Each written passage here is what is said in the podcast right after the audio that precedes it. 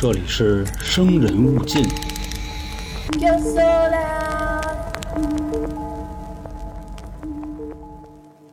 大家好，欢迎收听由春点为您带来的《生人勿近》，我是咱们的都市传说叙述员黄黄。啊，有个事儿先说在头里啊，咱们那个微信公众号“春点”这两个字就能关注。呃，五月份的特别节目也已经上线了，内容呢是关于古代的酷刑。我相信喜欢《生人勿近》的朋友啊，应该肯定都会喜欢这一期的内容。那期待各位的精彩留言了啊！关注之后回复特别就可以听了。有细心的春卷应该已经发现了，目前我的单人节目呢是有一个顺序的，会讲一些欧美的都市传说，还有咱们内地的都市传说，以及宝岛台湾还有香港的都市传说。上周呢，咱们讲的是香港卢亭渔人的故事。有的春卷说了啊，黄哥怎么这么短呀？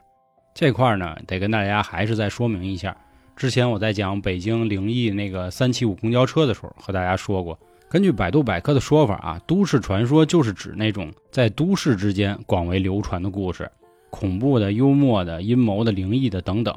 但大多数呢都是以恐怖为主。之所以可以流传比较广的原因呢，就是那种真真假假的感觉。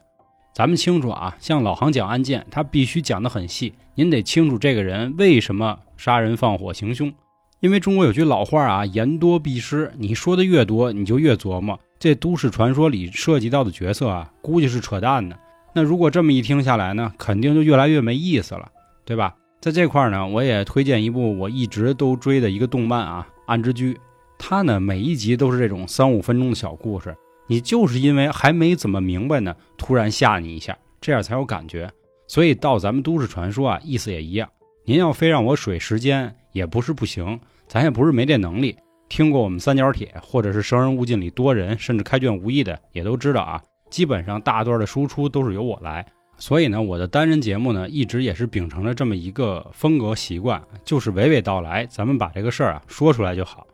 至于分不分析上升多高的高度，我觉得浅尝辄止，每个人心里也都有一杆秤。各位可以去上网搜搜啊，关于这个卢亭渔人的消息，真的很少。我这个都算是挺长的了。啊，当然啊，前面只是和大家说一下这个事儿。今天呢，也是应了之前很多春卷的点菜，正好按照顺序也到了咱们台湾省的都市传说，所以咱们今天就聊聊这个一直流传出来，并且有很多人都说过的台湾红衣小女孩。这件事是怎么来的呢？在台湾啊，那会儿有一档综艺节目叫《神出鬼没》，它基本上啊都是跟灵异相关的一个内容。这天呢，有一位姓吕的先生传来了一段视频。在这段视频来了之后，随之也引发了台湾省的很多人关注。也正是因为这里面出现的红衣小女孩的形象，后来还出了几部电影。虽然口碑吧褒贬不一，但是至少在票房上是挣了不少。那咱们就来说说这段视频里到底出现了什么样的内容。其实这段视频里啊，只是记录了他们这一个大家庭去台中新田有一个叫风洞石景区的地方。矮人记录了一下自己郊游的场景。其实一开始在拍视频的时候啊，并没有发现什么异样，并且拍视频的这个人啊，是他们相对来说比较小的一个兄弟，姓林。那投稿为什么是由吕先生来的呢？这个就是在他们爬山之后的几天，他其中的一位妹夫说啊，感觉心脏不太舒服。当时也没多想，他这个妹夫啊，身体非常硬朗，别看今年六十岁了，从来就没去过医院。头疼感冒这种啊，自己随便吃点药，或者在家里喝点热水挺一挺就能过去。但是这次心脏的疾病呢，感觉延续的有点久，并且在当地的省立医院也没有解决。又过了一段时间，还送到了台大医院，但最后的结果是这位先生去世了。哎，这一下就让家里人很郁闷，说怎么一个好好的人突然就猝死了呢？那逝者为大，那我们就风风光光的给人办一场葬礼吧。结果他们想起了前阵子出游的时候拍了这么一段视频，就说拿出来看一看。这一看不要紧，发现问题了。在这段视频中，一共有三处让大家开始引起了恐慌。第一处是在有一个下台阶的位置啊，每一个家庭成员展示一下自己。而这位已经过世的先生呢，他在镜头前居然露出了两颗獠牙。后面还有两段视频，在整个家人徒步的过程中，在队尾出现了一个。穿着红色衣服，并且身高很矮，以及看不清她长相的小女孩。但有的人说啊，应该不是小女孩，看起来呢好像是一个老太太。也正是这段视频里的异样，家里人啊也问，说咱们当时拍的时候有见过吗？林先生还特别肯定的说，我拍的都是自己家里人，我怎么可能拍一个别的人还没有发现呢？转过头又去想，那妹夫嘴上的獠牙又是怎么回事呢？大家呀也就开始瞎琢磨了。这个时候吕先生就说，咱们要不去请教一下电视台吧？袋子寄过去之后呢，当时这档栏目《神出鬼没》啊。他们也进行了一下甄别，他们提出了一共四个点，说一般来说，我们接到这种灵异图片也好，或者是灵异的视频也好，我们都会从这几个方面来判断它的真伪。首先，假的视频一般来说都是黑白的，他会故意抹去一些颜色，这样呢可以达到混淆视听。但是吕先生寄来的这个家庭 V 八不是。第二，一般来说，这种视频也不会有声音。它可能会收录到一些环境的音，以方便我们去甄别，但也没有，因为在视频中呢，清晰的可以听到家人的这种欢笑声啊、谈话声。第三，镜头没有任何的晃动，是非常清晰的拍摄了这些内容。第四，通过后台的一些数码处理和专业的工作人员去做检验，也发现这段视频没有进行过任何的处理痕迹。那么这段视频拍摄到的这个红衣小女孩，她是谁呢？节目组呢也是分兵两路，分别进行探索。第一路，他们找到了一个外景主持人，叫婉仪，重新回到现场，同时也拿一个 V 八，说我们复制一下他们走过的路程，咱们看看会不会出现这样的问题。第二，就是他们找了多方面的专家去分析这段视频。我们前面说到啊，这段视频一共有两个问题，第一个问题就是。妹夫的这两颗獠牙呢，是分别从上面长出来的。你说如果是虎牙，但是这个虎牙未必有点太大了。如果你说这个东西可能是像素的问题，那为什么其他家人没有呢？第二，关于红衣小女孩，红衣小女孩我们可以看到啊，她其实是有影子的，但是她的整个面部我们看不清，只能看到一个脸色苍白，并且好像没有眼珠，走路的样子呢。看起来轻飘飘的，不像是他们的家人一步一个脚印这样。首先，他们请到了一位灵学专家，姓谢。他说啊，红衣小女孩应该不是灵体，她可能对应的是一种巫术。有没有细心的春卷记得啊？我前阵子讲过海地丧尸之谜，当时这位灵学专家谢先生呢，也是这么认为的，说估计是咱们省内啊有谁掌握了这种巫术。其实这个小女孩她已经死去了，哎，他们可能通过了某些的方式，让他又重新站了起来，走了起来，就真的像海地丧尸是一样的。那关于妹夫嘴上的獠牙这种五官的异象，他应该就是山中的魑魅魍魉附体了，因为一般只有山精啊、山妖啊这些东西牙才能成到这种犬齿状，因为他们有咬合的习惯，吃东西的习惯。下面一位呢是电视台的一个电视专家，姓赵。他说：“哎，你们别老瞎琢磨了。我跟你们说啊，我从几个点咱们可以分析一下。第一，我估计妹夫可能装了假牙，所以才会呈现那样。就是那意思。他说他走的时候可能牙掉下来了。人家也说了，我妹夫啊连补牙都没有过，怎么可能装假牙呢？他说那有可能呢是金属反光。你看啊，他在拍摄这段视频的时候，他身上是不是背了个包？这包上呢就有皮的链子。”还有这种铁牌啊、铜牌啊，他可能由于你们这会儿爬山的时候是中午，它有反光照到牙上，这样正好再一通过摄像机，才出现了你感觉像是两个件儿。可是呢，这个事儿啊，在刚才我们提到的有一个外景主持人叫婉仪的，他还特意去做了这样的模拟。当时他也背着包，同样来到了当时这一家人走的这个台阶儿，并且还选择了。天气、时间和当时这盘录像带吻合的一个场景，结果发现好像并没有可以形成这样反光的效果。这个时候，电视专家又说了：“哎，那呀，就是说他们可能拍摄完之后呢，把这个袋子取出来，袋子没放好，比如受潮啊、磁化啊等等，所以他敢肯定呢，这个肯定是人。至于说这个小女孩是谁呢？应该也是人，就是你们自己没注意。因为我是通过科学，也就是光学原理去分析这段录像带。如果真的是鬼的话，不可能看得这么真着。哎，反正总之吧，这位专家就说了，你们就是在那儿啊故弄玄虚呢，他就是拍错了。后来呢，又请到了一位台湾当地的号称观音代言人的人，姓陈，是一位女士，她就看了，说咱们先来看看这个妹夫啊。根据她的生辰八字，我们可以看到她的命格冲犯了山神，因为山神自己是有牙齿的，所以山神不开心了，他一定是惹着他了，因此山神在他身上附身了。他最近呢运势其实也不太好，有一个说法。是他现在正处在一种叫走空亡的阶段。那关于这个小女孩啊，其实她就是鬼。在台湾有这么一种说法，鬼是没有影子的，他会牵着人走，他会附到这个人身上之后呢，把他变傻。他的意思就是说呢，这个小女孩的的确确是人，但是她已经不是她自己了，就跟我最近那个健康宝出事那意思一样啊。我到底是谁，我也不知道我是谁。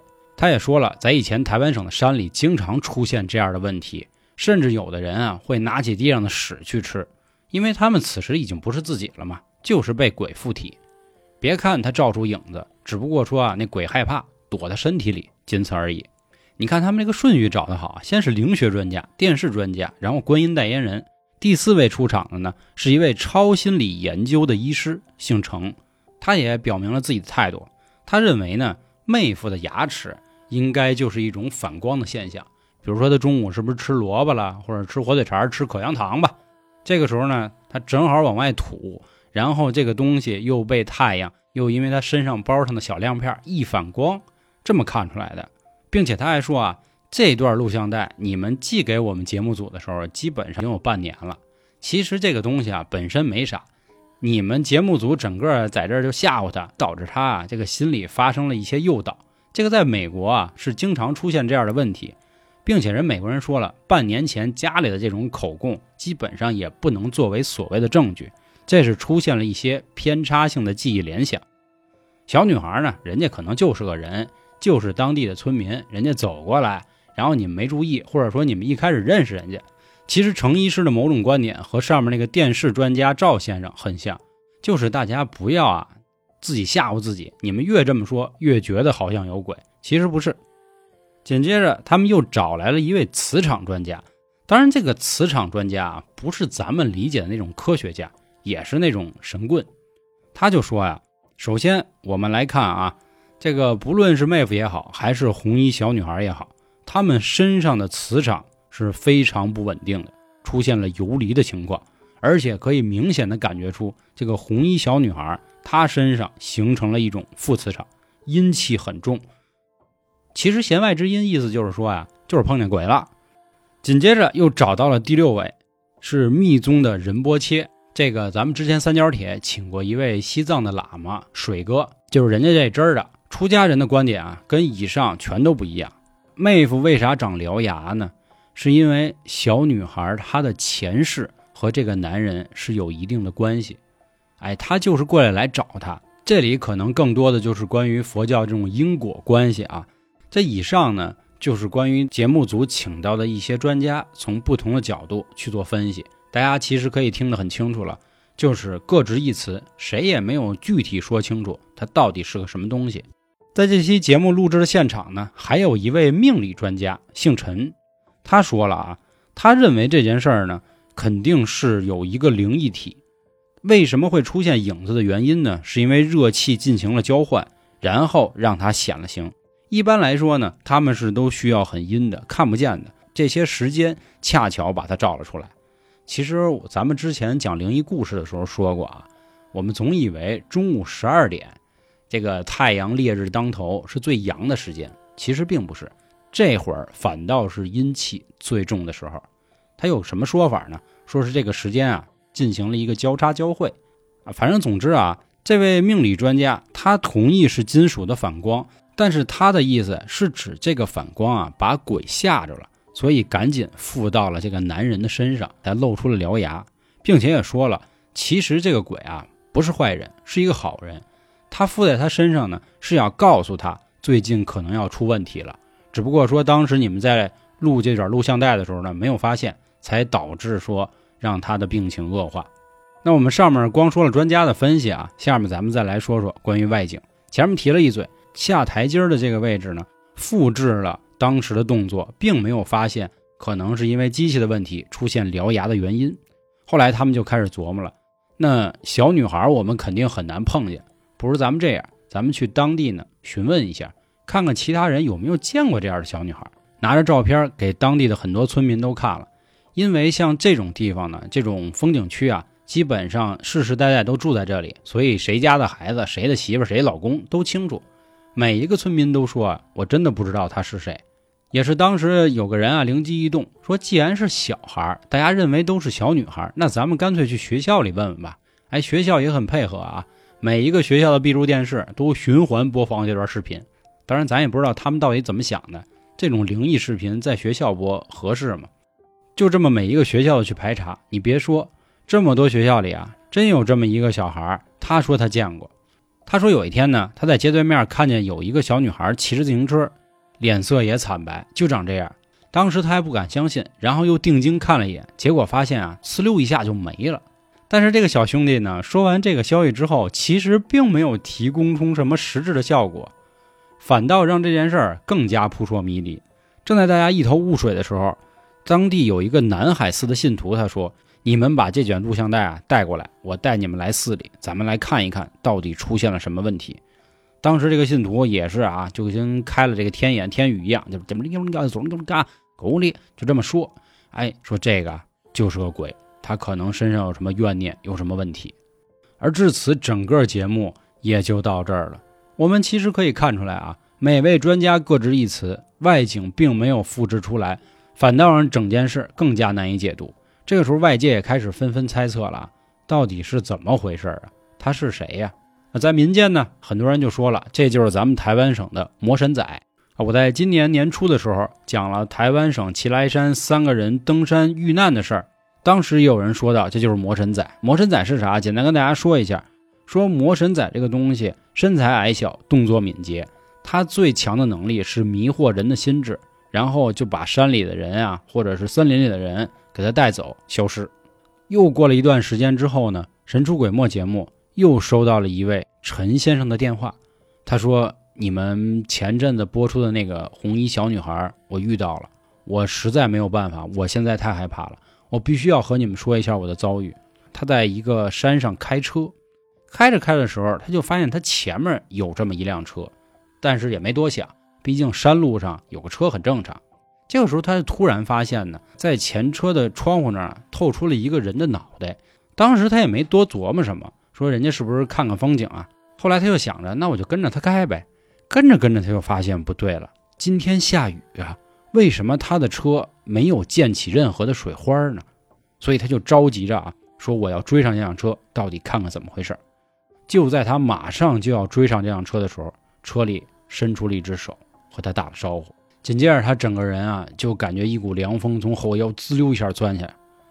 好在在旁边突然有一个老爷爷提醒了他，啊，就嚷嚷着：“哎，注意瞧车瞧路。”这他才没有跌落山崖，而是只有两个轮子啊，又挂着那悬崖边等于说，要是没有这个老爷爷，他就直接开下去了，他就变虚藤精一了。当时他就一直想啊，我到底碰见什么了？怎么回事啊？在发生完这件事之后呢？他整个的人生也开始走下坡路，最后他实在没有办法了，才找到了节目组。节目组当时也是陪同他一起，又重新来到这条路，试图去还原当时发生的车祸。一开始也是找了半天，怎么也找不着。突然好像就看到了一条新路一样。他说：“我当时就是在这儿。”可是看了看附近啊，也发现好像没什么问题。他们同样走访了当地的一些居民，居民上也确实有人说啊。这个山里之前确实出现过非常惨烈的车祸，也都说这里是有鬼的，但不过呢是被一个大神给他控制住了。他们又想起了当时救了自己的老爷爷，又赶紧找到他。但是从老爷爷的采访中来看呢，可以看出他好像整个人支支吾吾的。节目组又带着陈先生呢找到了一位所谓叫皇宫真仙的人，这个真仙也说了：“哎，你确实是被他干扰了，你放心，我试试帮你把这个问题解一解。”而至此，整个台湾红衣小女孩的事儿也就画上了应该说是一个问号。到现在也没有人说它到底是真是假，到底又发生了什么啊？其实有关注过这条都市传说的人，我相信各位也都看到过很多大神的分析啊。有的人说真的就是有问题，也有的人说确实是魔神仔或者是山精。那还有的人说呢，在那会儿台湾综艺啊其实是没什么下限的，他们就是互相为了博取这个收视率，所以胡编乱造的。那其实说到这儿呢，我想说说我的看法啊。我们做了这么多期都市传说的节目，包括 UFO 啊、悬案等等，我倒不认为说这个世界上真的不存在我们不知道的东西，真真假假，假假真真。只要做好自己，其实比什么都重要，啊！因为我也始终相信咱们的那句老话，就是不做亏心事，不怕鬼叫门。那退一万步说，如果真的是造假，那我觉得比起来的那些炒作绯闻来说，好像听起来更没有更多的恶意。呃，关于台湾红衣小女孩的事儿，就和大家分享到这儿吧。各位还有什么想法呢？也欢迎您在评论区给我们留言。最后啊，加群的方式。关注我们的微信公众号“春点”，我是咱们的都市传说叙述员黄黄，感谢今天各位的收听，拜拜。